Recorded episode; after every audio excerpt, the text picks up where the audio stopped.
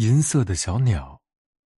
草地上伫立着一棵大树，是狗树，结出的果子红艳艳的，像草莓般大小，像樱桃样圆润。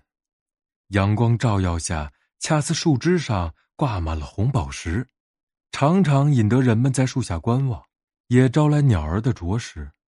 每天飞来一群鸟，全身银色，像鸽子。长长的尾巴却像飞燕，鸟身大小又像麻雀，红脖尖嘴，鸣叫的声音像尾笛，清脆又响亮。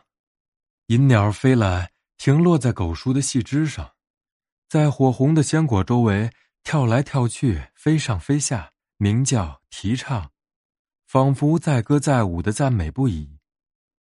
银鸟留在树上很久。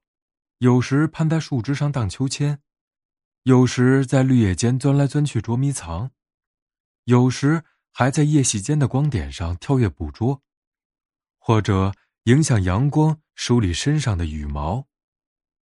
阳光、清风、绿叶、红果，融入银鸟快乐的歌声飞舞中，天地间充满了温馨的气氛。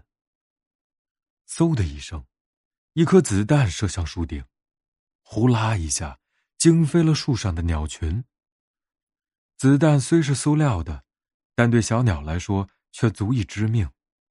大树霎时完全寂静下来。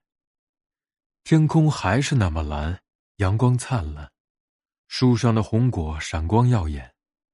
但丧魂的一瞬，让鸟儿胆战心惊，鸟群毅然远飞而去，不再回来了。